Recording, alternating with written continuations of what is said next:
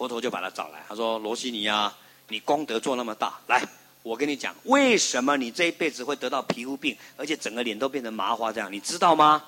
罗西尼一听，他就觉得很惭愧。各位，当你的缺点被讲出来的时候，你要不要惭愧？要啊，因为那个都是我们自作自受的嘛。不要爱面子啊！各位要修行，不要爱面子，你都没救啊！爱面子没救。所以罗西尼一讲到缺点，他马上跪在地上，佛陀啊，慈悲啊，请你给我讲，像我这个眼睛哦。我这个右眼一千两百度哦，这一定业障深厚。以前不知道是偷看人家洗澡啊，还是电视看太多，才有这种业障。要忏悔，啊，好了。结果罗西尼他跪在那边，佛陀讲，他说：“罗西尼啊，你上辈子也是一个大国家的皇后，但是因为你的先生有外遇，去爱上一个舞女，你起了嫉妒心。那个舞女跳完舞以后啊，身体都流汗呐、啊，你就用那个毛巾上面用那个毒粉。”他的床上，他的衣服，他的毛巾都给他撒毒粉，让那个跟你先生在一起的舞女啊，披了那个衣服以后，全身痒，在地上滚，又弄到毒粉，就开始痛啊，开始流血。因为你上辈子用毒粉害人家的皮肤身体，所以你好几世都得皮肤这种麻花生皮肤病。罗西尼一听以后就跪在地方，佛陀啊忏悔。佛陀进一步就给他讲四圣谛，讲佛教的真理、因果的道理，他马上就开悟。开悟以后，证了出果，脸上就发亮。结果罗西尼成为加比罗卫国皮肤最漂亮的女人。各位，你希望皮肤好吗？你每天在 miss 佛陀没有用。啊，擦啊擦，你还不如去擦地板、擦学校的公共厕所，把它弄干净，那你的皮肤自然光又漂亮，知道吗？你的头发就不用洗润湿了，啊，自然好看。这个就是很自然的果报。好，再讲一个故事，我们就下课，好不好？好，在佛陀的时代啊，在佛陀的时代，有一个地方叫一亿里。这个一亿里是非常有钱，你要有一亿黄金才能够住进到那个地方。然后在一亿里外面呢、有一户很贫苦的人家，那一户贫苦的人家的爸爸很有志气，就跟他十岁的儿子讲，他只有生一个儿子，他说：“儿子啊，你爸爸努力赚钱，一定要赚满一亿黄金。”带着你们母子搬到这个高级住宅，住在一里里面。哦，他儿子说：“哇，我爸爸好伟大。”结果他爸爸白天也赚，晚上也赚，赚到怎么样？因为太工作努力啊，而且没有休息啊，得到肺癌。得到肺癌啊，就差点要死了。这下不能赚了。他躺在床上的时候啊，就把他儿子找来。他说：“儿子啊，你爸爸身体没有用，赚不了一亿，带着你妈妈住到一里，你要完成我的遗志。”啊，然后他就把他妈妈找来，将我赚到的钱都交给你儿子，让他好好去发挥。哪一天带你带走进去一亿里，讲完他爸爸就断气死了。好了，他妈妈就很伤心呐、就跟他爸爸办后事。等他爸爸后事办完以后一个月，那么他妈妈就把他爸爸剩下的钱交给这个小孩子。那个小孩子那时候十二岁，他说：“儿子啊，你爸爸说叫我把这个钱交给你，你好好去经营，完成你爸爸的遗志吧，好吧？”那个小孩子拿到那个钱以后，我就开始每天很忙哦，好，每天早出晚归，早出晚归，忙了一个多月。他妈妈想说：“哎呦，这个儿子还蛮争气的呢啊！”他爸爸交代的，他还真的很忙呢。忙了一个月以后，他妈妈问他儿子啊：“你赚了多少钱？”你知道他儿子怎么样？拍拍手：“妈妈，全部的钱我都把它给布施出去了。”你老不听这会话去？我们已经够穷了，你爸爸死了，全部的财产你把它布施出。他说：“对啊。”这样我们才可以住进一亿里啊！话还没有讲完，那小孩子又感冒，感冒七天发烧死掉了。你看多惨，先生死，儿子又死，全家没有半毛钱。这个可怜的富人家就像去做乞丐一样。好，话又讲回来，那个一亿里有一个老员外，结婚二十几年都没有儿女，每天求啊求啊求啊，到处拜佛啊，哎，终于他太太怀孕了，哇，全家就很高兴。那怀孕十个月以后，终于把小孩子生下来。但是问题来了，这个小孩子一生下来啊，怎么弄都弄不停，一直哭，不但哭，连喝牛奶、什么母奶什么都不吃不喝的。那个老员外急死了，难得老蚌生珠，这个儿子又哭又不吃，那不活活饿死嘛？所以全部一亿人都亲戚朋友都过来抱啊抱啊抱，这谁抱都不行，这个小孩就是哭就是不吃。那个时候，这个老员外没有办法，就贴告示，他说：“谁能够抱我的儿子不哭，我给他十万两黄金，谁还能够喂他吃母奶或牛奶？我大栋的房子都给他住，贴告示啊。结果一贴啊，到处很多穷人啊，大家排队啊，排得像去麦当劳去买那个 Kitty 猫一样，大家都要轮流抱那个小孩子，看会不会发财啊。每一个女人抱那个小孩子，照哭不误。但是这个消息也传到了那个贫穷、痛苦、死了先生又死了儿子的女人，她已经没路去了，好吧？她也去跟着人家排队。但是很奇怪哦，轮到她抱那个小朋小朋友的时候，哎，那小朋友居然不哭了，还会笑，不但不哭。拿给他一个牛奶，那小孩子还自动吃，哇！那个老员外很高兴，就马上拿十万两黄金给那个女人，还带那个女人来来来来来，夫人啊夫人啊，这栋房子给你住，你不要再离开了，这边就是你家，你好好做我儿子的奶妈，这下你有吃有的住了。好了，这位贫穷的女人这一下翻身了，就住在那边，每天带那个小孩子，带到第三天晚上，当他把小孩子喂饱在那边，有有一次那个小孩子在讲话了，阿布，你别理那我吗？啊，妈妈，你不认得我了吗？啊，那个妈妈才吓了一跳。各位，原来那个小朋友，他把全部金钱布施出去以后，他才可以累积一万一亿钱的福报，住到这个最有钱的地方来，然后把他妈妈抓来做奶妈，完成了他爸爸的遗志。这样聪明吗？聪明哦。所以各位，你现在赶快布施吧。你希望你将来在美国做总统？现在美国有苦难，你赶快寄钱去。现在你想要在台北将来做太王，你现在台北有什么很多苦难的？像我，我在台北养了几个学校，一个学校一百个学生，我那个时候六千八百块台币就可以养一个月。我在印度两万块就可以养一个学校。啊，你在中国大陆只要捐钱，甚至我们这一次希望工程这么多学校，小朋友少买电动玩具，少吃口香糖。把这一些爱心化为行动，开始布施。鳌拜你做普里镇镇长，你有大福报，这样了解吗？好，我们今天就讲到这边。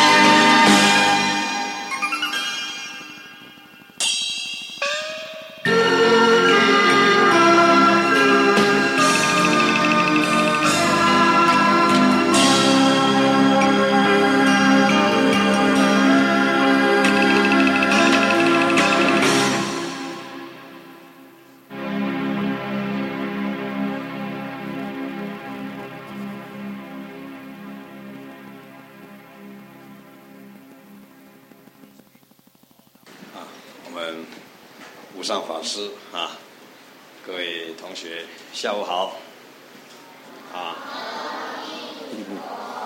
好，请放掌啊！那各位这个合掌啊，它有意义的。佛教的任何一个动作，都有它一个智慧思想的根据，非常的重要。为什么要挂这个念珠？为什么要穿这个衣服？为什么要理光头？为什么要念南无本师释迦牟尼佛？它通通代表意义。那我们一定要抓住它里面所代表的意义，包括。为什么要来做狼？为什么要来做人？做人的目的要干什么？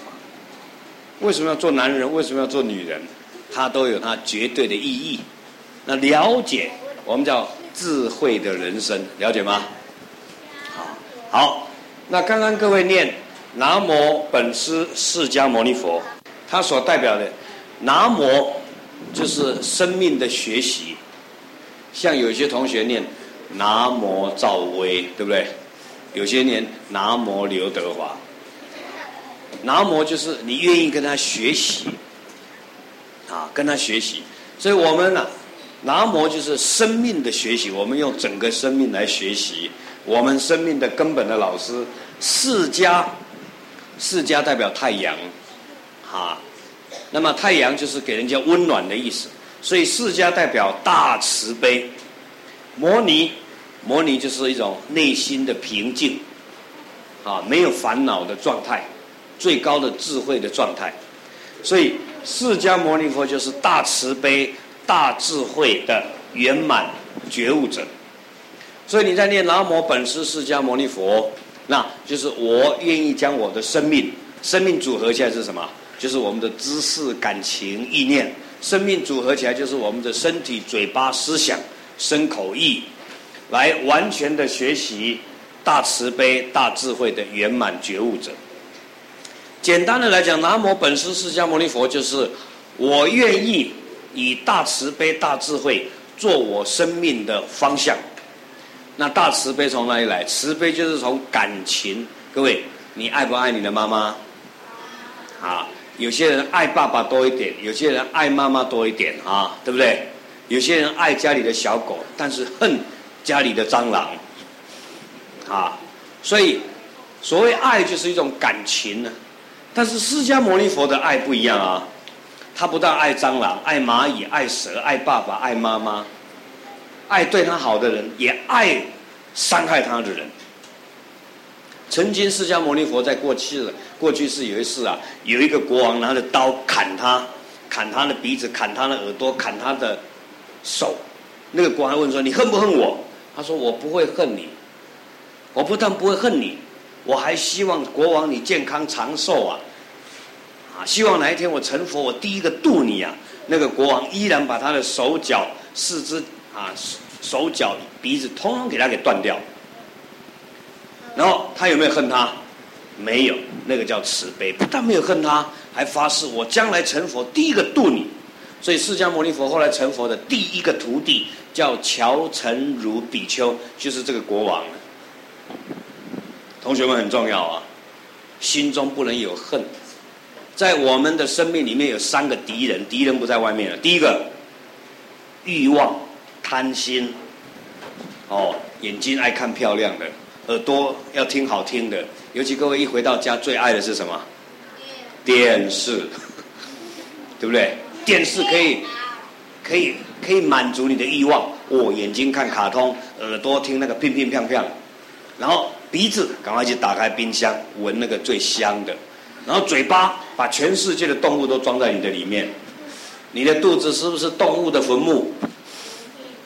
鸡腿、鸭腿、鸡脚、鸭肝、鸭屁股，通通在你的肚子里面。啊，你为了满足你的舌头，这些动物可不可怜啊？可怜，我们嘴巴好吃，然后这个身体喜欢享受。要吹冷气，要穿好衣服，要睡软的，啊，那这个叫贪，了解吗？啊，贪就是一种喜欢的欲望的，想要占有它，你不要离开我。如果你隔壁坐一个帅哥，坐一个美女，你不要离开我啊！这几天我都要跟你坐一起啊。然后不巧坐一个你很讨厌的，啊，我告拍你啊，分怎么分配到这个？好，所以人都有那种欲望，爱跟恨，但是各位。就是因为这样，你才会痛苦。各位，你知道你为什么会来投胎？你知道吗？我们还是要了解哦。当我们爸爸妈妈在交配的时候，有没有很强烈的欲望啊？那个时候你也要，你也要，你就冲来了。如果你爱上了爸爸或爸爸的身体，你生下来就是女生，了解吗？你是爱上了妈妈或妈妈的身体，你生下来就是男生。所以。大儿子跟大女儿，大儿子偏妈妈，大大女儿偏爸爸。但不管你爱男生爱女生，欲望就是你来投胎做人的动力，知道吗？但是有一种有一种比较特别的，他是爱上爸爸跟爸爸的身体，结果投胎还是男生，那是什么？同性恋的，知道吗？人家爱异性，他爱同性，但是不管你爱同性爱异性，不管欲望。就是你今天来投胎的助力。我每次到医院去啊，很多老人得癌症，好痛苦哦。我爸得癌症啊？啊，对啊，痛不痛？很难过啊。哎，然后每次去看他的时候，他有时候我我们牵着他的手，师傅啊，好苦哦，怎么死掉啊？啊，哎呀，死好痛苦哦，能不能不要死？啊，那我就跟他讲说，你知道死从哪里来吗？死从死的原因是什么？有没有人知道？死的原因是什么？你说？不是，死的原因就是因为你有生命，生下来是不是注定要死？对啊，干嘛生啊？我们今天就来这边研究这个问题呀、对不对？当初干嘛要生啊？为什么？因为欲望。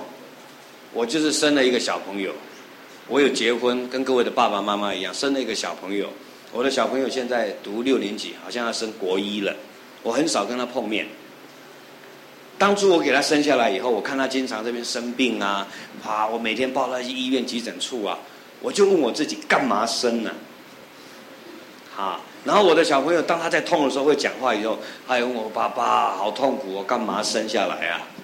我说对呀、也怪你也怪我啊，我们两个都不知道，要怪你妈妈，我们要一起怪啊，对不对？所以我今天我才要去出家。他说对对对，所以他要去出家。我们出家就是要消灭生死的问题，知道吗？出家有没有男女的欲望？不行哎。出家就是要消灭欲望，消灭了欲望，没有了欲望就不会生，不会生就不会死，知道吗？所以出家就是要出离生死的家，出离烦恼生死轮回的家，出离痛苦的家。为了这个，所以这一辈子衣衣服要把它穿的，跟你们不一样啊。像各位小女生现在有没有头发？有没有喜欢梳梳头发？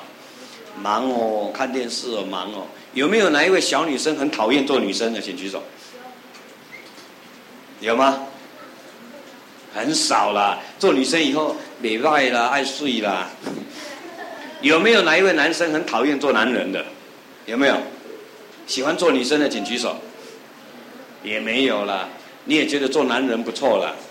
就算你想做女生，你也不敢讲啊，对不对？但是不管做男生做女生，他都有生命，有生命就会死，请记住这个啊。所以各位，将来我们坐在这边的人，八十年后，我们这里面的人是不是至少要死一半？搞不好死了三分之二了。啊，这是注定的。但是为什么会生死呢？因为有欲望。所以各位来这来这边这几天有没有满足你的欲望？没有呢。我假寿星不喜欢唱歌也要我唱。啊，叫你说好你说不好，叫你说不好你说好，很麻烦呢。啊。七天之内就是在找你麻烦，我跟你讲，啊，找你什么麻烦？就不让你看电视，就不让你满足欲望。像我们自己不用人家找我们麻烦，我们自己跟自己挑战。我要战胜我自己，有电视不看，有冰棒不吃，对不对？有巧克力不咬。你看你哪一天能够跟自己比赛，嚯、你马上嚯、我战胜自己了。你要跟你的同学、跟你爸爸妈妈讲。我终于战胜自己了，那一瓶可乐我没有喝，啊，我只有喝白开水，那你就赢了，啊，各位很简单啊，比如说很你喜欢穿黄色的衣服，很讨厌穿黑色，哪一天你把黑色的穿起来，黄色的送给人家，你战胜自己了，啊，你把你喜欢的东西给别人，你把你讨厌的东西呢拿进来。比如说，有些同学很讨厌蟑螂啊，有些同学讨厌老鼠啊，有些同学讨厌蛇，对不对？讨厌蛇的人你要养蛇，讨厌老鼠你要养老鼠，啊啊，不然你怎么修行？对不对？如果你讨厌老鼠，我就会建议你去买一张老鼠的相片，然后给它贴在你的房间，给它取一个名字叫 Peter，早也 Peter，晚也 Peter，然后看到你爱上它，你就超越了，因为下一回你看到老鼠会不会怕？不会呢，那是我可爱的 Peter 呢。各位，你现在会不会怕死人？会不会？你不知道，哪一天你跟死人睡睡看，你就知道了。对不对？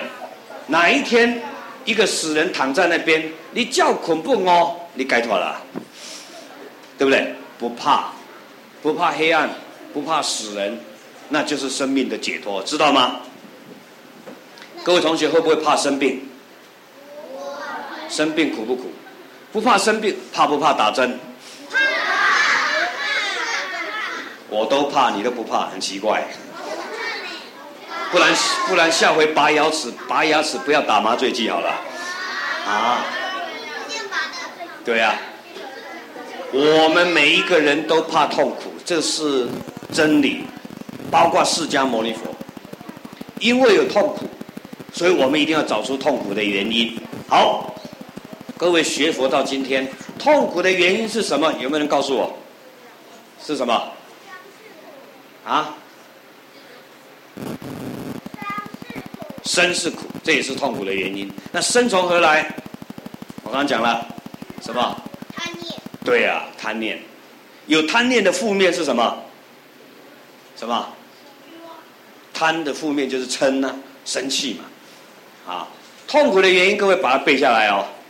贪、嗔、痴，就这三个，永远就是。你把贪当做一只老虎，你心中有没有一只老虎？有。啦，没有你就不会坐在这边，你就成佛了。心中就是有一只老虎。透着你的眼睛要看，耳朵要听，鼻子要闻香的，嘴巴要吃好的，身体要摸软的。贪像一只老虎，占据了你的心，承不承认？承认。我承认，所以我随时穿着这个衣服跟他打仗，一定要消灭他，不要满足他，这是我们第一个敌人。贪像一只老虎，生气像什么？毒蛇。毒蛇猛兽不在外面，在你内心里面。各位生气的时候好不好看？像我早上来哦，又没睡饱啊，又很难过，肚子又饿，看到人脸都不笑。那居士哥讲书，你讲你想怎？哦，拍谁拍谁，面青拍垮。啊，因为不高兴，有嗔念，你就像一只毒蛇一样，脸就很难看。尤其是各位小女生哦，你希不希望长得漂亮？要帅哥，男生要长得英俊，女人要长得漂亮，记住哦。但是如果你爱生气，你搞外记耶，你一定要拜神料加外。从现在开始，你要是希望长得丑一点，你就没事生气吧。那你将来那个脸哦，看了的豆大脸，你赶紧看了就拍面。我记得有一次我到别的学校演讲，有一个小学五年级的女生，我讲完以后，她拉着我，师父，师父。我说有问题，她说有啊，师傅你看我的脸，我这西洋没来鬼，你搞不搞？哇，还真的很丑啊！但是我跟她讲，哎，那个没有关系，心里漂亮的人最漂亮啊。她说什么叫心里漂亮？就是你的内心里面有爱心、有慈悲，不会生气，你就是世界上最漂亮的，懂不懂？啊，曾经有到别的学校，有个男生跑来找我，叔你在吗？我老爸一百六十公分，他已经国三了。我才一百五十九。老爸，你哪细汉？哪里呢？各位，今天你的长相谁决定的？今天你长得高矮胖瘦，生的眼睛一大一小，鼻子又塌塌，谁决定的？自己啊！你不要夸你老爸，但是你跟你老爸，跟老母一点谁都赶快赶快。对呀、啊。并不是你爸爸故意要生成你跟他长得一样，是因为我们跟爸爸妈妈有共同的生命的基因，了解吗？这个基因就像，呃，种苹果的种子会长出苹果，种橘子的种子会长出橘子，有橘子跟苹果的基因长出来就会一样，所以各位要去研究你的爸爸妈妈哦。像我的爸爸，脾气不好，高血压。没事就在量，跑到医院高血压，就像被吸被吸啊呢。啊，那我的妈妈经常胃痛，乃至得癌症。那我从我爸爸妈妈身上研究到，然后我的阿公三十二岁就死，我的阿祖三十六岁就死，又短寿。那我就开始研究，哦，我的爸爸为什么得高血压？脾气不好。我的阿公阿祖为什么短寿？因为喜欢杀生，他们都。过去他们做医生啊，很会读书，但是喜欢吃活鱼、活海鲜。那我的妈妈为什么胃不好？因为她经常不准，有话不讲，都放在里面憋死。然后我妈妈又喜欢养鸡，每次养鸡小时候在杀鸡的时候，她叫哎呀哎呀，赶快拿米过来。哦，哎，倒在讲龟会贵啊那样。他杀鸡，我我负责滴血这样。然后一碗米里面有血以后，他就拿给他去蒸了。那时候都没有想到那只鸡很痛，然后他杀完鸡滴完血以后，就把肚子剖开，然后就开始把东西拿掉。后来我妈妈得到胆癌，他得到胆癌为什么？因为他杀鸡的反作用力果报，了解吗？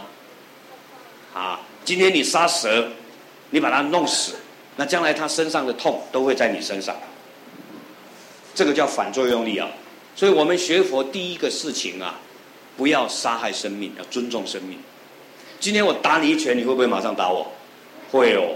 不要说来世现世果报就来了，我给你一拳，搞不好你就给我三拳了，对不对？我骂你，你就骂我了。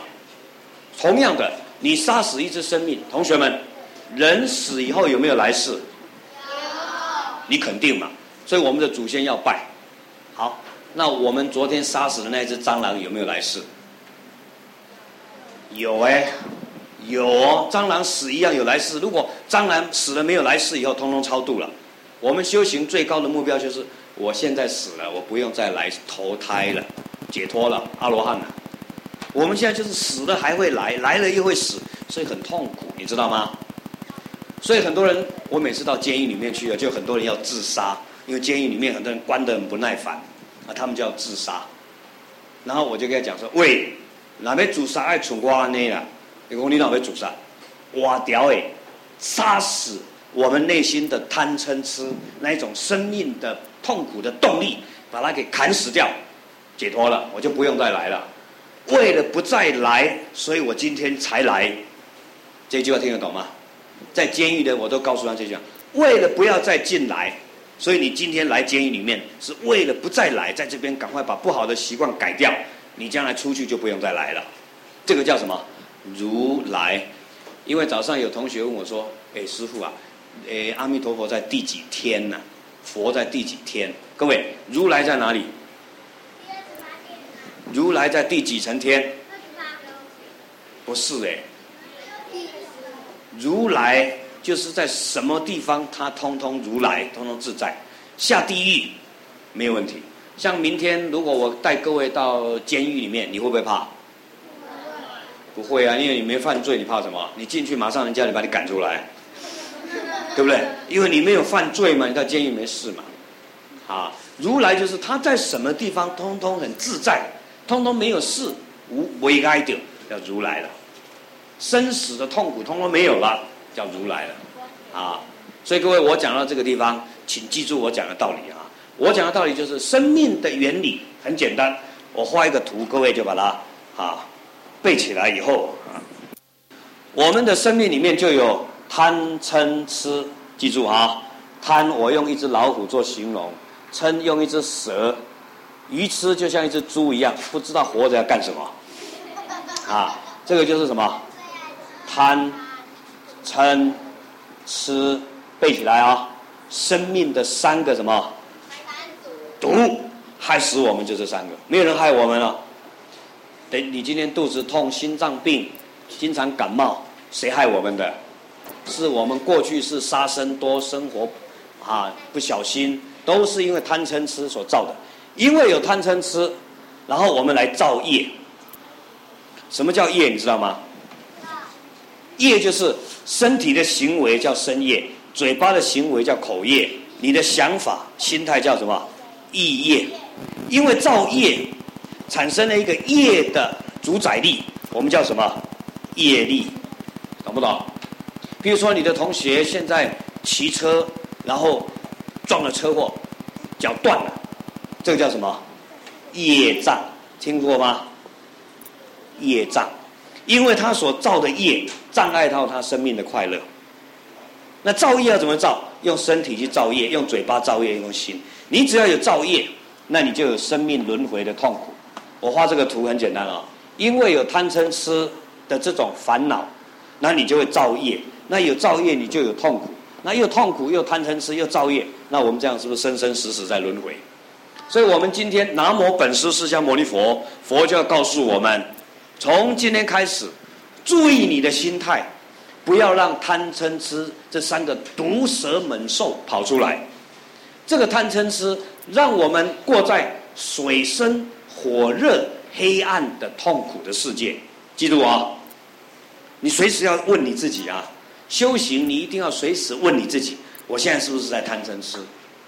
啊，所以要归各位皈依佛法身，皈依佛法身就是皈依佛，来消灭自私的贪，了解吗？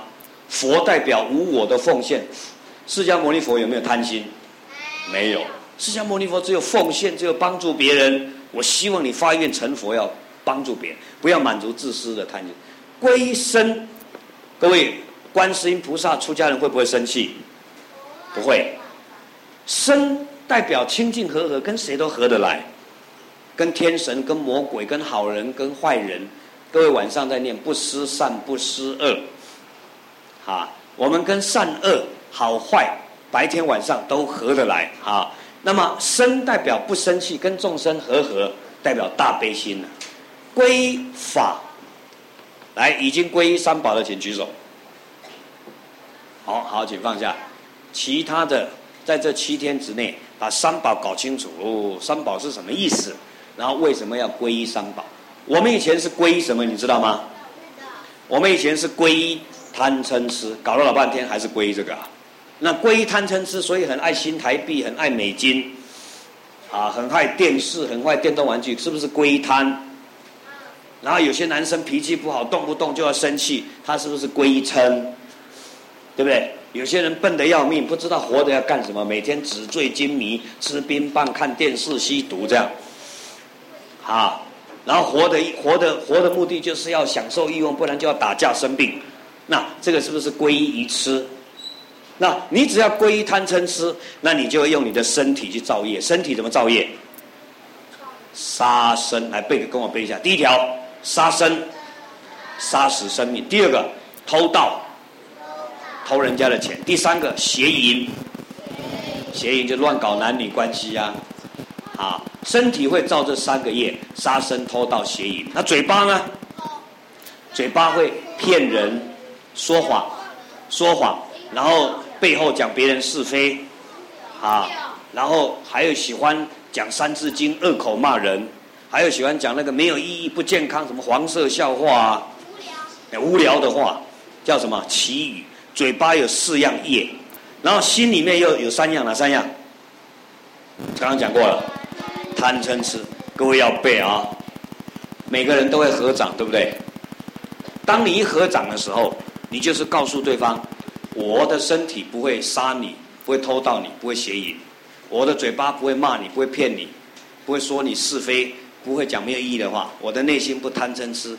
你合掌就告诉对方，我不会杀你，我会强暴你呢，你放心了。所以我们彼此合掌，了解吗？我们看到佛菩萨合掌，我们看到爸爸妈妈合掌，我们看到同学合掌，合掌就代表你的身体在修什么？十善业，各位的讲义里面有十善业福字啊。那么有十善业就代表身口意。那如果你去修十善业，有没有痛苦？就没有痛苦了。那如果你做十恶业，那痛苦就来了。我背给各位听啊。杀生的人怎么样？短命，多病，很苦啊。像我最喜欢抓鱼，我小时候没事都跑到淡水河边去抓鱼，去钓鱼。所以我现在的鼻子很痛苦，我只要一吹到冷气就完蛋了，因为鱼一碰到冷空气就怎么样，准备死了。然后鱼你钓它的时候，那么它牙齿就会流血。那有时候它把鱼钩吞到喉咙里面，我还要拿东西把它挖开。所以我现在最大的毛病，我这辈子最大的毛病就是鼻子、牙齿、喉咙，因为我杀最多的动物就是鱼。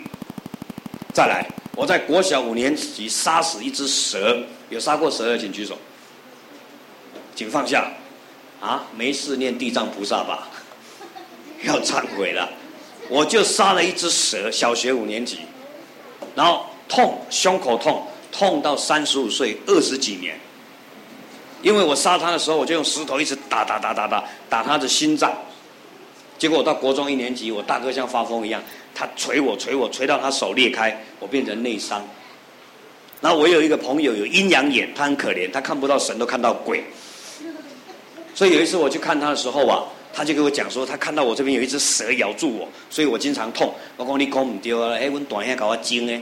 他说你有所不知啦，那一只蛇你把它杀了以后，它刚好轮回要做鬼道，蛇就是嗔恨心做鬼，所以他趁我大哥生气的时候，附在我大哥的右手，因为我就是用右手砸死他的。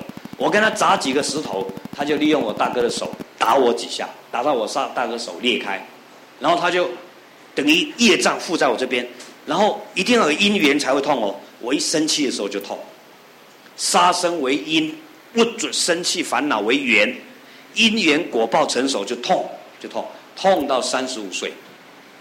后来怎么解决？你知道吗？我那个朋友要帮我这边超度啊、念经啊，没有用，他念那个是道教的经，没有用。后来啊，我怎么操作？我自己承认我自己的错，我就跪在那个水泥地板上。我跟那一只蛇，我还特别近，因为它身体好漂亮，彩色的。我就跪在那边跟它磕头，然后我一直跟它磕头，磕到我这个地方流血。磕完头以后，我跟那只蛇讲：我在一个月以后，我一定要出家。我出家以后，我一定好好修行，不生气，不生气，就算有气也不表现出来。可能来电问啊，那个。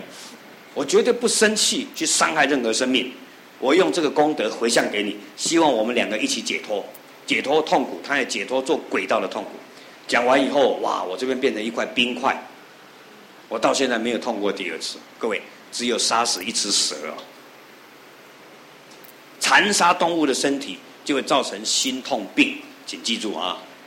所以各位，从今天开始，你要做一个菩萨，到学校大肆宣扬。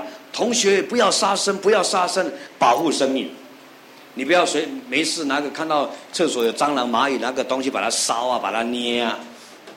那么将来他的痛苦都会发生在你身上，或是拿个老鼠药啊，让老鼠吃一吃，在那边渴死了，一挣扎。那么将来换你躺在病床上挣扎了好久。我经常去送人终，比如说老人要死了，我就去送他。结果去送他，我才发觉还真的呢。过去杀羊的人要死之前，像羊在叫，咩咩咩这样叫；过去杀猪的人要死之前，就像猪在叫，还要把拿那一只杀猪的刀放在他的床下，这怎么意？他才会断气。也就是说，他杀过的猪那些冤魂，拿那一只刀斩他，斩到他断气，不然他断不了气，很可怕，非常的可怕。所以站在佛教，第一个我们要做的就是尊重生命，绝对不杀害生命。啊，所以同学，你还会喜欢吃肉没有关系，至少不要吃活活杀死的。你已经买来，爸爸妈妈买来已经死掉了，啊，你才吃。像我以前不懂，我以前很喜欢吃虾子，那吃活虾子很新鲜呐、那个虾子活活，我们以前骑摩托车去钓虾子，然后钓虾子把虾子啊钓起来还活活的，就那个引那个摩托车的引擎有没有很烫？就把那个活活跳的虾子，把它丢在那个引擎盖，很热，马上变红色的，然后变红色以后，把它丢到高粱酒那边 去消毒一下，哦，赞，回家，这下完了，我那个皮肤痒啊，痒了几年都养不好，痒到像溃烂一样，我到最近几年才通通好，每天忏悔，每天忏悔，每天念阿弥陀佛忏悔放生，那皮肤才好，都痛苦哎，我们以前不知道。我们以前不知道，羊死了会变人，瞎子被杀死了还会投胎。我们以前不知道。各位，今天你听到了吗？释迦牟尼佛的教育，他为了要帮助我们离开生命的痛苦，告诉我们：第一个，千万不要以欲望或恨或愚痴来身体造杀生的业，千万不要。第二条，今天你在这边上课，突然地上有一千块或一百块，能不能捡？如果你把它捡起来放在口袋里面，第二个问题，你现在捡到一千块丢在功德箱里面，这样对不对？对。好像也不对哦。对。因为你没有经过那个丢掉一千块的人的同意。今天你地上捡到一千块，是不是有主人的？你一定要宣布说这一千块是谁的。七天通通没有人来捡，那那个一千块才变成没有主人的钱。如果你没有问，就把那个一千块放在你口袋里面，那你叫偷盗。我问小男生，从小到现在曾经摸过爸爸妈妈的零钱，偷偷拿去用的，有没有？有请举手。好好，请放下。我也有啊，要承认，有就要赶快忏悔。你要是偷了钱，啊，对啊，偷颜值笔呀、偷钱呐、这个都是属于偷盗，偷盗的结果会让我们怎么样？知道吗？将来会很穷。各位将来长大要不要做生意？要做生意，要上班。就赚不到钱，很奇怪。别人呃出三分力赚五分钱，我们出了七分力赚了两分钱，赚了钱以后摆在皮包会不见了，因为你有偷盗的过去跟因，那你就会很穷，穷到很苦，了解吗？所以佛陀要我们不但不偷盗，还要怎么样？布施。好，我们这一次九二一，我们。普里地区，我们中部地区发生这么多，很多同学甚至家里都产生问题，都没有的学校，有布施的请举手。布施钱啊，好，请放下。那其他你就没有布施了，对不对？同学们，赶快看到人家苦难了，十块、二十块，通通也要布施，记住啊，一定要布施，布施才可以改变你的命运，越布施越有福报。你今天布施一百块。在你的三世因果银行里面已经存了一百万，你今天布施一万，在你的三世因果银行已经存了一千万，然后越来越多，这个叫舍一得万报，舍一块钱你会得到一万倍的回报，这就是因果。但是你偷人家十块钱，你将来可能要好几辈子被人家偷一千块、一万块、一千万，这样不断的在还债，所以偷盗会让自己穷。布施会让自己有福报，记住啊！所以各位多布施。我们在中国大陆啊，在尼泊尔啊，还有很多很多的人没有没有没有学校读书，没有钱读书，所以各位把用的钱拿来多布施啊！身体的业，第二个不偷盗，第三个身体的业绝对不乱搞男女关系啊！像各位现在最福报了，我是到三十三岁才听到这些。我到三十三岁听到这些，我一想完蛋了，我我我一定下地狱了，啊，又偷偷盗，又赌博，又搞赌场，啊，我又会杀生，又乱搞男女关系，每天在出国，那我一定下地狱了，啊，所以我从那个时候，我每天忏悔，不但忏悔，守戒律，一直布施，希望消业障，因为我现在已经造了太多太多的业，那各位呢，现在听到了，所以这五条戒律先背起来，手伸出来。不杀生，不偷盗，不邪淫，不妄语，不喝酒。好，请放下。你这个嘴巴，有些人唱歌很好听，有些人唱歌很难听，有些人舌头很长，有些人舌头很短。为什么？释迦牟尼佛的舌头多长，你知道吗？他的舌头可以顶到他的发际。各位，你现在是你的舌头能够顶到鼻尖的，请举手。试试看，你的舌头可以顶到鼻尖的，好，请放下。这代表人家过去世好几世口业很好，讲柔软语不骗人，所以你的舌头就长的顶到鼻尖。还有一种众生舌头很可怜，掉下来收不进去的，有没有看过？那些鬼啦，鬼的舌头就掉下来的时候，因为口业太重，所以我们的嘴巴，各位从今天开始有就有，没有就没有。如果你的嘴巴喜欢骗人，第一个口臭。第二个口才不好，啊，第三个那么经常讲话没人听，听到你讲话就烦了，好烦哦，唱歌没人听，所以会让你没有社会关系，没有人际关系，没有领导能力，啊，将来你要做生意，公归刚，人家不相信，因为你的口业不好，记住啊，所以嘴巴不要，再来不要喝酒，喝酒会伤脑筋，对不对？佛教最重视智慧，摩尼就是大智慧。你一喝酒，瞳孔放大，开车撞死人呐，杀生偷盗，什么通通来了。所以各位，守五戒，让你生生世世投胎做人，而且很重要啊。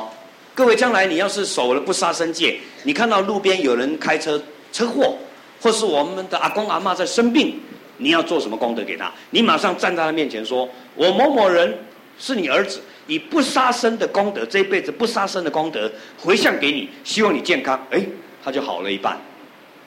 各位，这个就是戒律的功德。你守一个不杀生的戒律，你旁边就有五个大护法神，保护你不会碰到邪鬼，啊，邪的不好的鬼，保护你这一辈子六根不会断，不会断手断脚，不会瞎眼，保护你的五脏、内脏啊、心脏啊、脾脏、肺脏、肝脏不会出问题。你守了一个不杀生的戒律。保护你，你生生世世的血永平安，就是你不会有血管破裂呀、高血压这些毛病。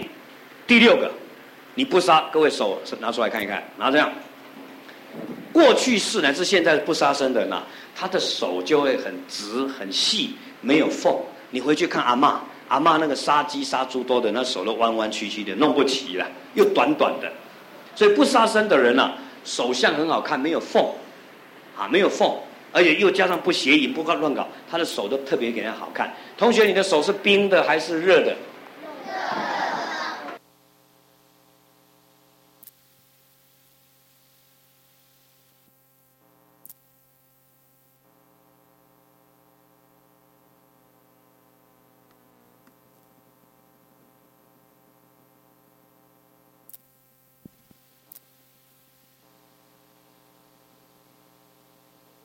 好看，同学，你的手是冰的还是热的？一个有爱心、不杀生的人，对父母孝顺的，你生生世世手就会发烫，会柔软，会热。但是如果你这个人没有爱心，对父母又不恭敬，你手就会开始冰。冬冬天呐、手脚冰冷。哪天你要牵你女朋友，他都不让你牵。啊，所以各位，如果你知道你哎，我我现在手怎么短短的不好看，没有关系，那是你上辈子的事情。你从现在开始放生，我们这边有没有很多溪呀？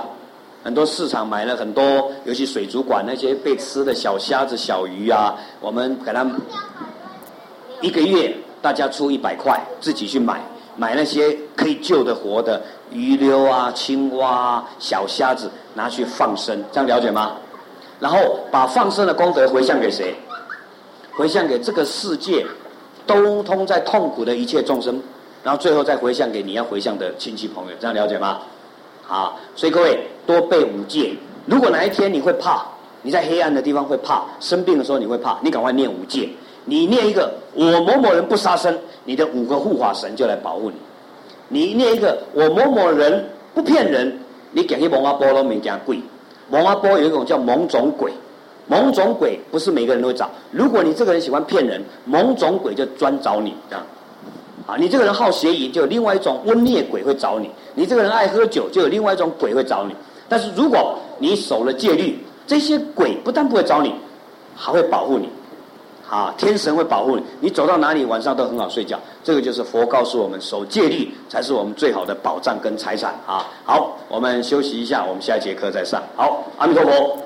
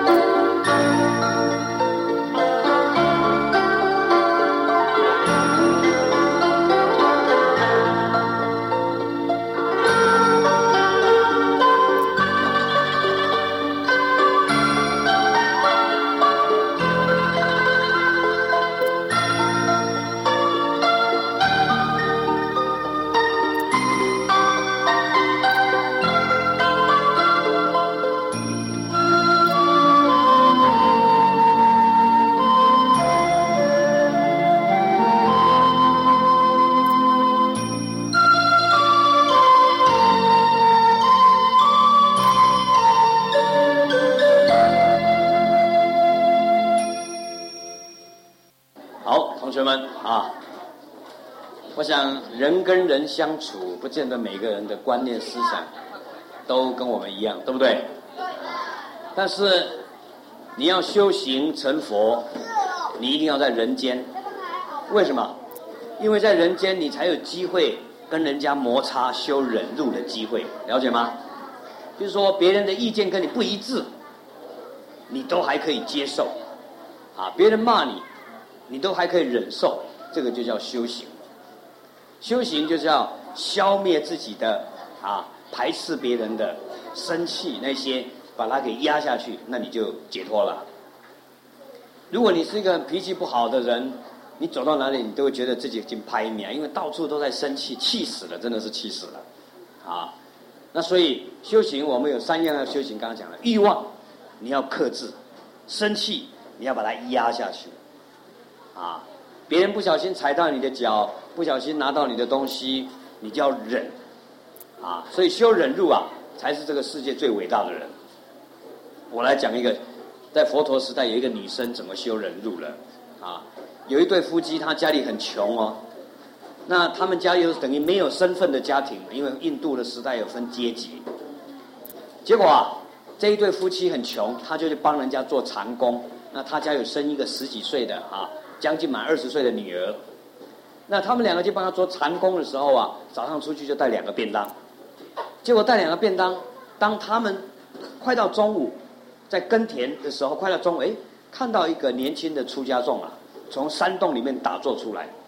他们两个夫妻在商量说：“哎呦，那个出家人修行好认真哦，看起来好庄严哦。他不知道吃午饭没有，我们就供养他好不好？”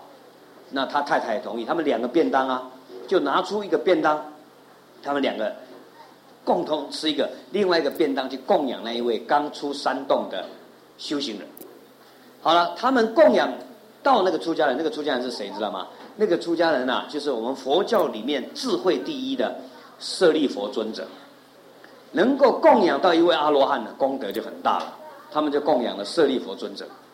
好了，等他们早上供养了舍利佛尊者以后啊，那么下午他们在耕田，这一对贫穷的夫妻，因为他们早上供养了一位阿罗汉，结果他们下午在耕田的时候，他们在耕田耕到一个，哎，奇怪，怎么那么重，挖不下去？结果挖到一个箱子，那个箱子拿出来看，里面通通是珠宝。他们早上以前都还是一位穷人，下午挖到那个珠宝以后，变成一个最有钱的奴隶。为什么？原因是因为他们早上供养到一位阿罗汉。所以同学们也很重要啊！我们今天到佛寺来看到出家众，我们要懂得怎么样供养，供养三宝，对不对？好，在这个世间，我们要积福田。那福田有几种？各位背下来。第一个，爸爸妈妈跟我们学校的老师也是我们的福田。你要孝顺父母，尊敬师长，你才有幸福。第二个，佛法僧三宝，乃至一些圣人是我们的福田，我们要供养。第三个，贫穷的人呐、没有饭吃的流浪狗啊，啊，生病的人呐、那些也是我们的福田，叫悲田，慈悲的悲。田就是你种，你供养他，种了种子下去，将来就会发芽，就会有大收获。所以福田有这三种，了解吗？对我们有恩的人是福田，我们尊敬的对象是福田，可怜的人是福田。那么这三个我们要帮助对方，要种福田，好吧？但是因为他们早上供养到一个阿罗汉，尤其是舍利弗尊者，所以积了大福田，下午就挖到了黄金了，所以他们就成为最有钱的人。那个时候的国王波斯匿国王啊，还特别封他们两个为王皇室的银行家，特别给他们名字。不但如此。不但如此，连那个时候他们的老板，他们的老板是高阶级的婆罗门的，比较高高社会阶级的，都愿意娶他的女儿。他的女儿低阶级的人如果嫁给高阶级的人，身份就转变了，麻雀变凤凰了。所以他们变成这么有钱以后，这对夫妻要讲，为什么我们会变这么有钱？因为早上供养到舍利佛尊者，所以那个时候他们就去找佛陀，他说：“佛陀啊，供养一位舍利佛尊者就变成这么有钱。佛陀啊，你能不能够答应我们？”整个僧团一千多个人，让我们供养七天，好不好？好，佛陀答应了，因为他们感恩这些钱是拿着福田，所以他们就供养了整个佛陀跟僧团一千多个出家人七天呢。啊，供养七天，供养七天，那他们家三个人，爸爸妈妈还有他，就在那边听佛法。结果听完佛法，供养七天，他们都证得出果。各位很重要啊，证得出果就是你有正知正见，相信因果，相信六道轮回。不会执着自己，不会有错误的思想跟习惯，啊，这证得出果，哇，他们就很高兴。而且那个有钱人要娶他的女儿做太太，那么他女儿就嫁过去了。那他女儿嫁过去有一个问题来了，有一段时间他女儿嫁了一段时间以后就回家来跟他妈妈哭啊。他妈妈说奇怪啊，你嫁给这么有钱的人怎么会哭啊？他说妈妈你不知道，嫁给这么有钱的人，不过他们不信佛啊。我都没有机会供养佛陀，也没有机会听到佛法。他每天叫我这边烧香拜拜拜那个婆罗门神，我根本拜不下去，所以我不快乐。他妈妈一听就觉得很不好意思，回来就跟他爸爸讲：“你看，你跟他主持这个婚姻，他不快乐。女儿说他听不到佛法，他每天过得很痛苦。”哎，各位听我一句话啊，有佛法的人，懂得佛法的人，你就是世界上最有钱的人；不懂佛法的人，就算你有钱，你也是最贫穷的人，对不对？所以这个世界最重要的宝叫三宝，哪三宝？佛法生三宝，这个才是对我们生命最有帮助的。好了，那么他的女儿啊，回到家以后，他爸爸知道这个事情，他爸爸很愧疚啊，他爸爸就拿了很多钱给他的女儿说：“哎呀，不好意思，爸爸帮你主持这个婚姻，现在没办法补偿你，我就给你这么多钱好了。”啊，结果他拿到这个钱以后啊，他又从乡下带了一个很漂亮的小姐，也是属于奴隶阶级的，带着，然后他就回到他先生的家里。他回到他先生的家里以后，他就跟他先生讲：“他说，先生啊，啊，我从家里带了很多钱来，我没有用你的钱哦。”而且我带了带了一个很漂亮的婢女女仆来给你。他说：“先生啊，他跟他先生讲，他说你放假给我一个月，这个月的事情，我从家里带这么多钱来，我要来供养佛陀跟僧团，用这些钱。然后这个月时间我没办法服侍你，我从我们家乡带了一个这么漂亮的小姐来做你的侍女，好不好？”他的先生看那个女生，哎呦，那么漂亮，哈，男人好色啊，他就答应了。让他太太放假一个月，让他去供养佛陀。好了，他就每天很忙啊，就买了很多菜啊，供养佛陀跟僧团，就很快乐。而且供养完以后，佛陀还会给他说法。各位，你现在在听我讲佛法，快乐吗？快乐。你要是没快乐，代表没善根。好，但是如果你听到睡着也不错，代表听佛法好睡觉，代表也有一点善根了。啊，你要是听了佛法，听得很不准、很干扣，就拍你啊！哦，你这个人没善根啊！所以好，所以他每天供养，每天听佛法就很快乐啊。虽然再怎么累，然后他供养了两个礼拜以后，他供养了两个礼拜，第十五天，有一天啊，他的先生就带着他一个婢女到厨房来看他，他就骂他太太：“你看这么有钱不会拿去花，每天供养那些光头有什么用啊？”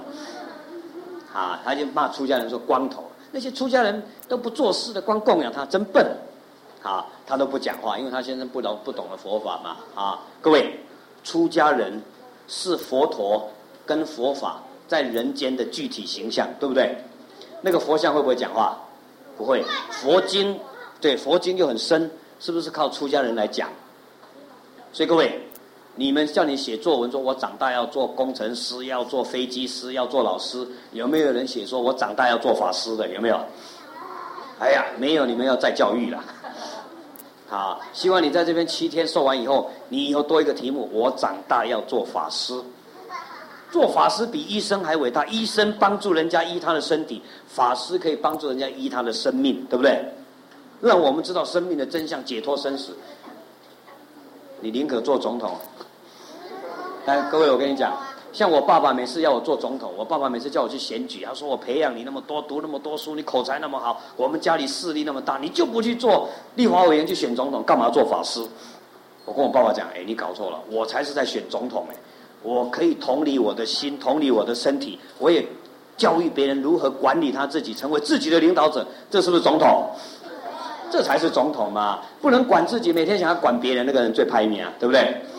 像我们历史上有一位希特勒，有一个拿破仑，哇，他们野心好大，想要去管别人呐、掌握帝国，结果两个怎么死的，你知道吗？自杀。他没办法管理自己的心，却想要去管别人，是不是很排名啊？所以真正的总统是不是同理自己的六根，同理自己的心，对不对？所以好了，这一位太太啊，她先生虽然骂她，她都不讲话，因为她先生不了解，啊，她只是同情她的先生。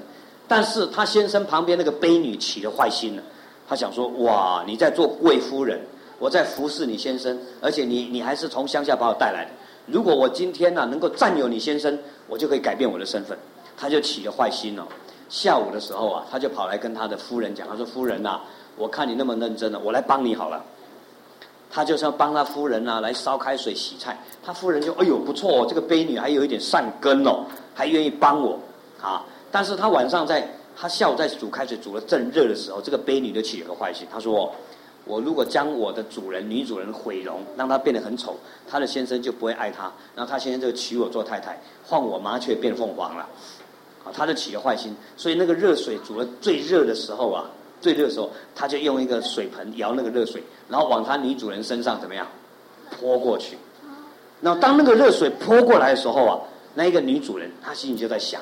还没有到他脸上，她说：“今天我能够服侍供养佛陀十五六天，听了这么多佛法，就是因为这个悲女，没有这个悲女来做我先生的侍者，我先生也不会答应。我不应该恨他，我不但不应该恨他，我还要对他有感恩的心。他起了这个念头，所以那个时候，当热水泼过来的时候，他说：如果我有恨他，那么让那个热热水泼到我；如果我没有恨他，我还对他有感恩的心，希望一切无事。结果那个热水啊，泼到他面前的时候，变成冷水。各位，这个就是慈悲的力量啊！就像我早上讲那个故事，那一位孝顺的小孩子去钓鱼，因为他这种孝顺心，都淹不死他，鱼都会保护他。所以，一个修慈悲心、不生气的人，水不能淹，火不能烧，毒不能中，鬼不能侵，一切苦难都不会伤害他。晚上好睡觉，睡醒的时候气色好，死后升天。修慈悲心，来，从第一天报道到今天，已经有生气过的，请举手。哦，那么多个，请放下。你看，杀刚能杀刚力的动没掉啊，动不动就发火，想要打架、骂人，那你就开始伤害自己了，对不对？所以各位，为什么要拜佛？你知道，当你今天有生气，你就赶快爬在佛前跪下去啊！我又错了，开始跪吧，开始忏悔。来忏悔你刚刚的生气，不然你那个生气的基因一下去哦，你这个脸就开始变形了，撸来撸拜，切刚瞪给你老公啊，你来变开拜，为什么？你七天都在生气，一生气你不但没有得到佛法的滋润，你还变成罗刹相跑回去了。如果你这七天都不生气，修慈悲心，像观世音菩萨，你那个脸呐、啊，垮开的 N 倒个好垮，连狗狗看到你都摇尾巴，我跟你讲。如果一只狗看到你想咬你，就代表你这个人实在是爱生气又丑陋，啊，这很重要啊、所以各位，人家讨厌你，你就要检讨。好了，所以这一个人他这样没有被泼到以后，但是那个婢女还不甘愿哦，他又舀了第二盆水，奇怪，是不是那个水不够热？他用手自己去摸那个水，自己都被烫到了，真的很热。他为什么没有泼了他不会怎么样？他又舀了第二个水，要泼他的女主人的时候，旁边有很多工人啊，男男男的工人就赶快冲过来，把他压到地上，把他捶一顿了。你的女主人把你乡下带来，对你那么好，还给你这么多钱，你居然还要伤害他，起坏心，大家就打他。当他在被打打到脸上都流血的时候，他的女主人就看他很可怜呢，赶快冲过去把那些男人赶走，把他救到他的房间，帮他敷药。各位慈不慈悲？对方要害他，用热水要泼他，他不但不生气，还要救他。那救完他以后啊，把他敷完药，就把他送回房间。然后过了两三天，这个悲女啊，啊，这个仆女啊，她就自己觉得很惭愧。我的女主人对我那么好，又不报仇，又敷我药，我居然对她这么不好，她就起了惭愧心。那么第三天的下午，她就跑到她女主人的房间呐、跪在门口，她说、：“主人啊，我跟你忏忏悔，我做错了，一时的冲动。”想要去伤害你，来占据你的地位，他这个女主人有没有生气？不但没有，他说：“哎呀，太好了，这样好了，你既然要忏悔哦，一定要问我的父亲同不同意。”这个婢女说：“啊，还要回乡下跟你爸爸讲啊？”他说：“不是，我现在的父亲不是光生我身体的父亲，是给我智慧的父亲，谁？佛陀。所以为什么有时候我们叫法师叫师父？我们的爸爸妈妈给我们身体，我们的师父给我们智慧。”所以两个是不是通通都是很重要？在佛教里面有一尊大势至菩萨，观世音菩萨头上顶的是什么？你知道吗？观世音菩萨头上顶的是阿弥陀佛，啊，阿弥陀佛，他随时一心念佛，顶戴佛。那大势至菩萨手上拿莲花的，我们大殿里面有，头上一个瓶子里面装的是什么？有没有人知道？有没有人知道？他爸爸妈妈的骨灰。他都把它放在他的头上，当他一拜佛的时候，拜佛就像拜父母一样，因为我们的身体来自于父母。好，同学，我问你一下，你有拿过香，有拜拜过，有跪过，都有没有？统统有啊。好，请放下。有没有人曾经很感谢爸爸妈妈生下你、养育你，而跟爸爸妈妈感谢磕头下跪的？罚跪不算，有没有？哦，你看，那就没有了。同学。那个木头像你猛拜猛拜，对你最有恩的活佛你都不拜，这叫不叫颠倒？对你最有恩的是爸爸妈妈，给你饭吃，给你衣服穿，你都不拜，拜那个木头像有用吗？没有用。中国人什么时候才会拜爸爸妈妈？你知道吗？爸爸妈妈死了，你们当做贵了，你给你造哦。活活的时候不拜，死了才要拜，这个那你就颠倒了，错误了。所以同学要拜佛要会拜爸爸妈妈。所以像我们在拜佛啊，以前在家拜佛，拜完佛拜完三宝以后，看爸爸妈妈在哪一边，就头朝那一边拜，这样了解吗？那现在你的爸爸妈妈在你的家里，那你拜完佛以后，看到爸爸妈妈，你就要拜爸爸妈妈，感谢你生下我的身体，这样了解吗？拜得下去吗？要拜得下。你要强迫你自己。这样你才开始在修行啊！你在这七天才有改变啊！你来这七天以后，现在大部分都爸爸妈妈拜你，叫做拜托了，拜托了，崩甲他贼啦，那个啊，杀请他喝啦，那，是不是颠倒？是不是在损福报？啊！所以各位回去要拜得下去，回去你这边拿着成绩单，拿着水果，跪下来跟你爸爸妈妈磕头，那磕完头以后，你跟你爸爸妈妈讲，那你也跟你的爸爸妈妈磕头。那这样来拜佛才有意义嘛，对不对？好，所以说啦，这一个女主人就跟她的婢女说：“你要去找我智慧的父亲，看他有要不要接受你的忏悔。”然后这位女主人就很慈悲哦，她就跟她婢女讲说：“明天供佛，连续三天供佛的功德主让你做。”哇，这个婢女就很感恩，因为她能够供佛，她才有忏悔的机会。所以倒过来，变她的女主人帮她洗菜，帮她烧开水。让他的悲女成为后面三天的功德主，来供养佛陀跟一切僧团。等他们供养了三天以后啊，佛陀说：“来啊，今天的功德主是谁呀？”结果这位年轻的悲女就过来了。他说：“哎，怎么换你？”啊，然后他的女主人就顺便过来，他说：“对，她就是这三天的功德主。”然后他就这个功德主年轻的小姐就跪在佛陀面前，他说：“佛陀啊，请你帮我做主，因为我在四五天前啊，用热水泼我的女主人，起了这种嗔恨心。”啊，还伤害我女主人，我造了这种恶业。各位，什么叫恶业？帮助生命的，不管是人或动物，帮助对方的，让对方得到生命的快乐，都叫善业。伤害生命的，杀他、骂他、欺骗他，这个都叫恶业，懂不懂？今天你有酒，拿给对方喝，哎，你没有嘴，你没有嘴，恶业。今天你找对方去打麻将、翘课，啊，这个都叫恶业。这个恶业，你将来就有恶报，所以他造了这个恶业，他一定要找佛忏悔。所以外面有写一个：礼佛一拜，罪灭河沙；念佛一生，福增无量。各位，用你的身体多拜佛，消除你过去身体的恶业；用你的嘴巴多念佛，多念心经，消除你嘴巴的恶业。这样了解吗？用你的心里面多想佛菩萨，多想慈悲，消除内心的负面的因素。好，那么佛陀就问说。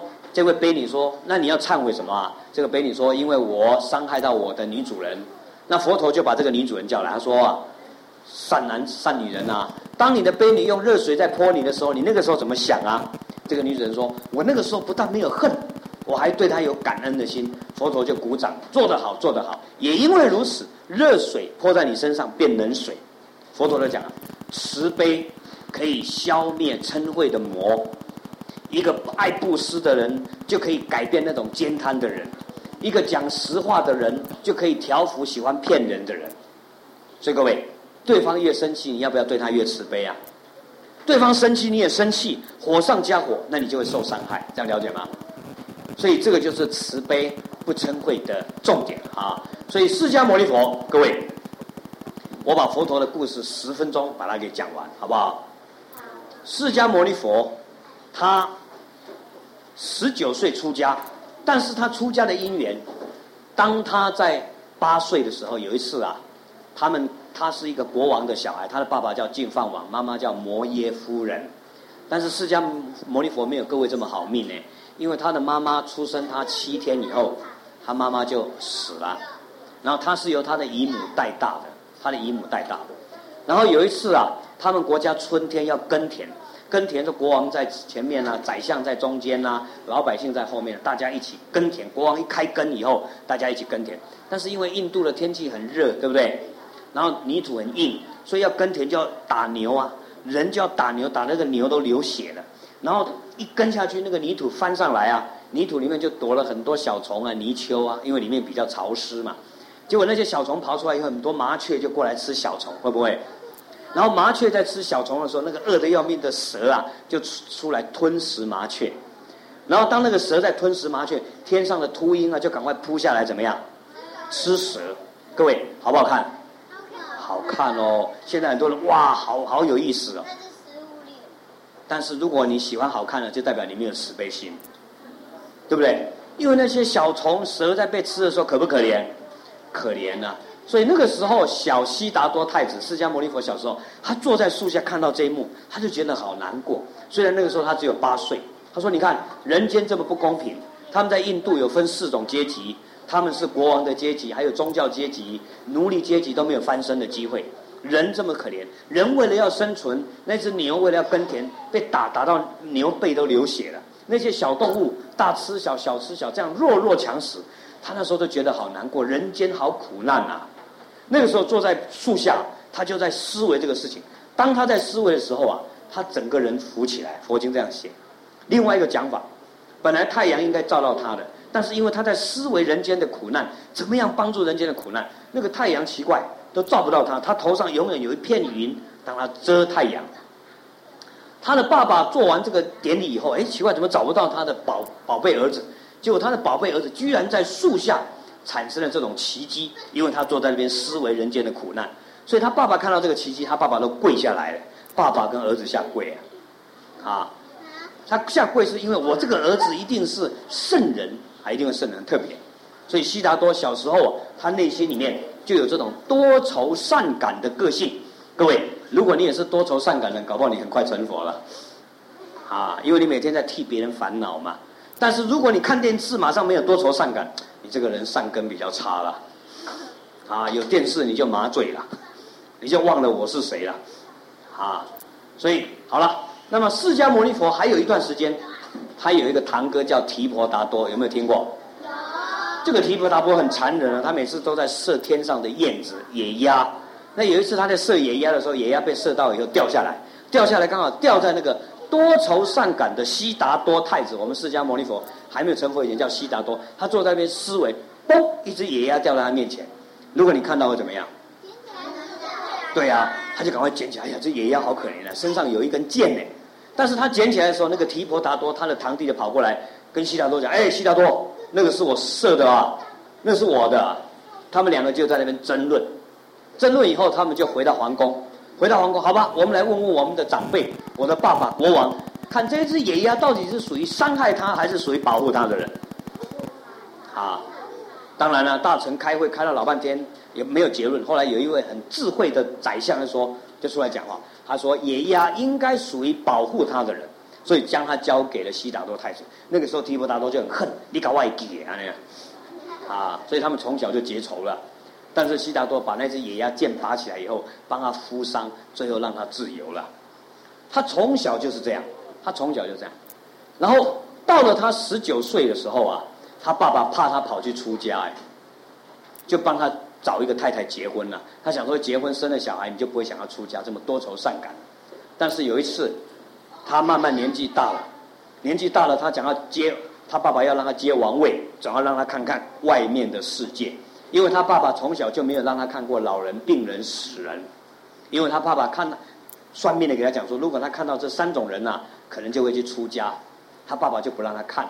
但想说他爸爸想说结婚了嘛，啊，那么可能要生小孩了嘛，他去看一看应该无所谓。但是他要去看之前呐、他爸爸早就将老人、病人、死人都怎么样赶走，不不准让这个悉达多太子看到。结果他有没有看到？他还是看到了，为什么？他过去是修行的师兄弟，虽然没有成佛，但是在天上做天子，为了要来帮助他赶快成佛出家，他就视现成老人、病人、死人来让他看。各位，你看到那些八九十岁老和尚，你有没有感受？你有没有什么感受？当你看到的时候，你也想说：我将来也跟他一样老了，然后那拐杖快跌倒哎，那我现在还这么年轻。我将来跟他一样老，那我我我干嘛？好，我我以后也会老啊。所以他看到老人，他自己就觉悟了。我将来也会老，我所爱的爸爸妈妈、儿子都会老。既然会老，我将来做国王，我能够帮助我这些所爱的人不要老吗？没有办法。他看到死人的时候，他自己很难过。原来他自己也会死，他所爱的每一个人都会死。他一定要为这个问题解决才有用。他做国王没有用啊！啊，他看到老人、病人、死人，他就觉悟了。每个人都会老，都会病，都会死，他自己也一样。我们是不是要为这个问题解决呀、啊？对呀、啊，生老病死就是人类的真理，人类的真相，你要解决这个问题。所以那个时候啊，第四次他出城门就碰到一位出家人，他看到那个出家人威仪很好，很庄严，他就问那个出家人说：“师父啊，你到底在忙什么？”那个出家人说：“我为了要解脱生死的问题在努力啊。”哦，他就很想出家。结果他想要出家，他就跟他爸爸讲，他爸爸同不同意？他爸爸说：“你不能出家，除非你帮我生个儿子。”但是他就跟他爸爸讲：“将来你也你要出家，你也可以跟你爸爸讲，你有能力把我生下来，但是你没有办法帮我解决老病死的问题呀，是不是如此？”我们每个人都有生小孩子的能力，将来各位你长大了，你结婚你都可以生，但是你可以帮助你的儿子不要死吗？不要老不要病吗？没有办法，所以他跟他爸爸讲：“你没办法帮我解决这个问题呀，我就是为了解决这个问题才要去出家了。”他爸爸还是不让他出家，然后他就跟他太太讲，他太太同意吗？他太太不认同啊，他太太很爱他，怎么会让他出家？但是他安慰他的太太，他太太叫耶稣陀罗，他说：“亲爱的太太耶稣陀罗啊。”你应该，我如果出家以后，你也应该将爱我的心跟方法去爱我们皇宫以外的一切人、一切受苦的东众生。如果你这样去爱他，你就不会因为我出家而难过。我今天出家是为了解决人类的痛苦而出家，我不是自私的。他的太太听了以后高不高兴？又高兴又难过。难过的是他所爱的先生要离开他，高兴的是他他的先生。志向那么大，不是自私的想做国王，而是要解决人类的生命的痛苦，解决人类真理而出家，真伟大，真伟大啊！所以他太太一方面快乐，一方面痛，但是他还是偷跑出家了，因为他在他太太面前出家，在他爸爸面前出家，他不会让他出家，他偷跑。他有一个晚上大家都睡着了，他就牵着那一匹马，那一匹马就是释迦牟尼佛出世的时候，那一匹马也来出世，那一匹马就是为了释迦牟尼佛要出家来准备的。那一天晚上，他牵着那匹马，然后他的侍者叫车匿，但是他的爸爸为了预防他出家，早就把城门盖了三层的城门又高，但是结果怎么样，你知道吗？当他要出家的时候，天上的四大天王，各位，当你皈依三宝的那一天，我希望各位在最后一天要皈依三宝。当你皈依三宝的那一天，天上的四大天王就派了三十六个神王，每一个神王旁边都有无量的神。在跟随他。当你皈依三宝的时候，这三十六个神王都成为你的护法，了解吗？所以你皈依三宝的时候，你心情不好，你赶快念南无佛，或是念南无法，或是念皈依僧，啊，那个时候三十六个神王马上保护你，记住啊，功德无量。所以那个时候四大天王啊，就一个人一个身王来撑住那个马的一只腿，让它飞过天空，那么让释迦牟尼佛出家了。释迦牟尼佛出家的这一小步，带着我们人类离开痛苦的一大步，了解吗？他这个出家，终于可以找到真理，所以他二十九岁出家，那么就开始是修苦行，去找到解脱的方法。他拜访了很多老师，每个老师的方法他都努力的去学。哎，同学们讲到这个你要记住啊，你到学校里面去，每一个老师身上的优点跟技术能力。你通通要把它学来，知道吗？那你才可以成佛。成佛要具足一切众生身上的优点，一切能力。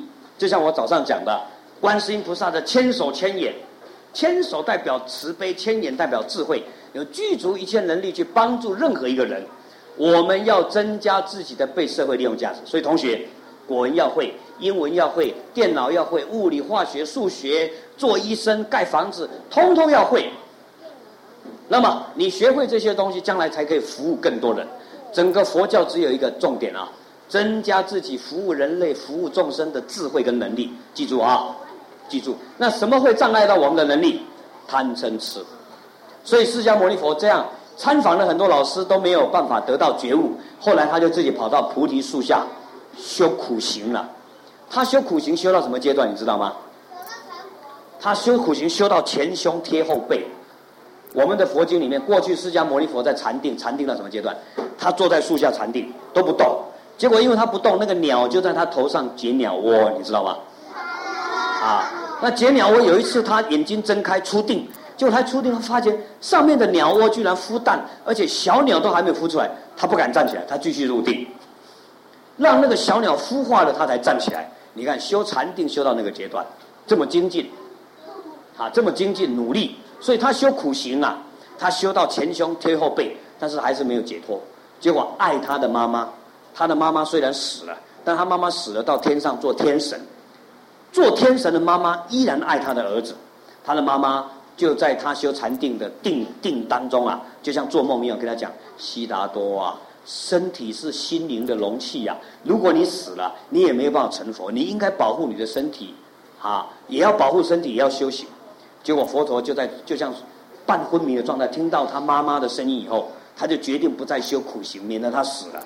他就放弃苦行，修中道。什么叫中道？正确的思想，正确的行为。正确的方法得到了正确的解脱，啊，结果他就修中道，就找到一个菩提树下，在那边思维生命的道理。他思维生命的道理，终于开悟了。他开悟了，跟我们人类讲：哦，原来生命有轮回，生生死死。生命的轮回都是因为我们没有智慧、欲望、贪爱、造业，而不断的来投胎，又生生死死，生生死死，生命就不断的轮回。所以，生命轮回的。基因啊的动力就是贪爱、贪嗔痴，了解吗？那因为有贪嗔痴，是因为来自无明，无明就是没有智慧，不了解自我的定位是什么，不了解自己是什么，根本这个世界上有没有我的存在？没有，我们只是一个暂时存在啊，这个比较深了啊。因为没有智慧起贪嗔痴，因为贪爱造业，所以不断生哦，他终于开悟了。开悟了以后，他成佛了。成佛以后，他又现出三十二相，各位。那个佛陀的像好不好看？好看哦，眼睛好看，像牛王眼；眉毛像月亮，他的鼻子又高，皮肤又白。没事，你跑到大雄宝殿去看看，他那个手啊，手指甲不用擦就鲜红色的。他的嘴唇有没有苹果红色？啊，他的嘴唇也红色的，脸又好看。他成佛以后又现出三十二相。同学们，摸摸你的头，来摸摸看，头有没有尖尖的？如果你头没有尖尖的，代表你这个人过去是没有尊敬师长，没有多礼佛拜佛，所以你去看那个佛像，头有没有做尖尖的？有没有？好，好，所以如果你发觉你头都奶啊个病病哦，从今天开始多拜佛，多尊敬师长，好吗？那你慢慢头就会尖尖的，啊，尊敬师长，破骄慢，那慢慢你的相貌就会比较庄严，啊。所以释迦牟尼佛啊，在三十五岁成佛以后，他就花了四十五年，用他的脚走遍印度的三分之一的地方，到处去弘扬真理，用走的，走到八十岁，走到八十岁，佛陀会不会生病？会啊，只要你有身体，你一样生病。佛陀有一次腰杆都挺不起来，酸的要命，还要他的侍者阿难帮他按摩，帮他按摩。那大家问说，佛陀你怎么会有这种腰酸背痛的病？他说，过去是啊，我曾经做一个摔跤选手，但是啊，我跟对方摔跤的时候，我已经赢对方了，但是我起的嗔恚心生气，故意的把对方的腰给摔断了。因为把对方的腰给摔断了以后，那么我为了个事情下地狱，就算我现在成佛，还有剩余的果报，腰酸背痛挺不起来。而且佛陀啊，曾经有一次头痛三天，各位有没有听过？痛的头快要裂掉，为什么？因为佛陀讲，过去是他做小朋友的时候啊，不懂事，曾经人家抓了一只大鱼上来，那只鱼还没有死，他就拿着那个木棍啊，打了那个鱼头打三下，打三下而已哦，他叫头痛裂开，像痛了三天。但是他在头痛那三天的时候啊，他的家族四家族全部的家族被砍死，你知道为什么吗？因为四家族过去是。是一个渔村的渔民，这个渔村的渔民有一次要庆祝节庆啊，那么就放毒，把那个大湖里面的鱼全部给毒死了，全部把鱼给捞上来，那捞上来就有一只大鱼还没有死，就是那个小朋友没有放毒，小朋友不会做这个事，他只是用用竹竿敲了鱼头三下，那么佛陀就讲啊，那个时候的渔民都是他过去的亲戚，也就是他释家族，结果那一只鱼王啊。就是现在隔壁国家带兵要来攻打释迦族的琉璃国王，琉璃国王带了很多军队，把释迦族全部给杀掉，那释迦族因为过去做过渔民，杀过那些鱼，所以现在鱼投胎做人，所以他们也要来报仇。释迦族因为以前放毒，把整个鱼潭里面变成毒水，所以他们在被杀的时候，他们的血啊流到整个迦毗罗卫国的河流，通通变红色。那个时候，迦毗罗卫国的国王叫摩诃兰国王，很有爱心哦。摩诃兰国王看到迦毗罗卫国要被灭族了，很可怜，他就跟那个琉璃王求，他说：“琉璃王啊，能不能放几个走？你也是迦毗罗卫国的亲戚呀、啊。这样好了，我跳到水池里面，我跳下去一定闷没有几分钟。”你让几个跑吧，能够让释迦族传宗接代吧。结果这个国王慈悲的国王跳下去的时候，他把用头发绑在那个水底下的水草，这样怎么样？自杀。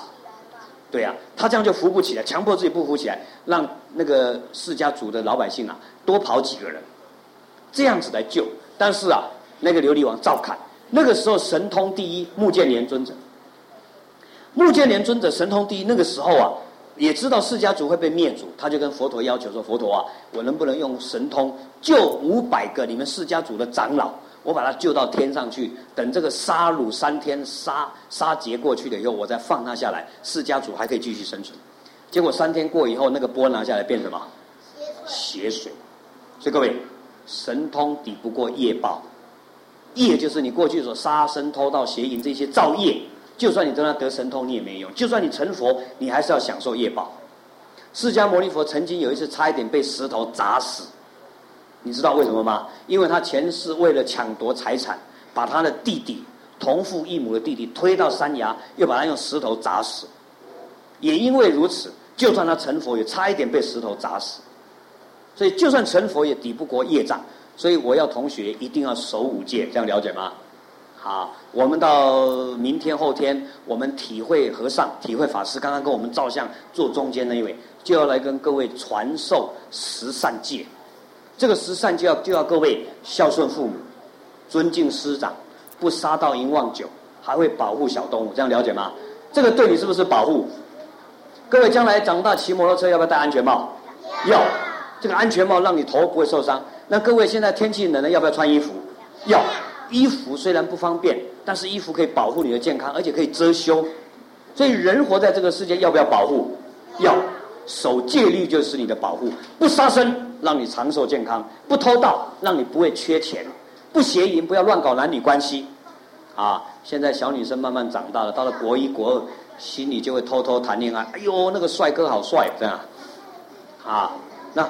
就会起的那种谈想要谈感情，那个时候你就要控制他，好戏好戏啊那个，啊，不要让他跑出来哈，啊，不要犯犯了那种肉体的，除了结婚，男生女生才可以一起睡觉，啊，所以不要邪淫。第三条，不要邪淫，让你家庭人际关系圆满。第四个，不要骗人。第五个，不要喝酒吸毒啊。那这些基本的戒律，对我们生命才有保障，这样了解吗？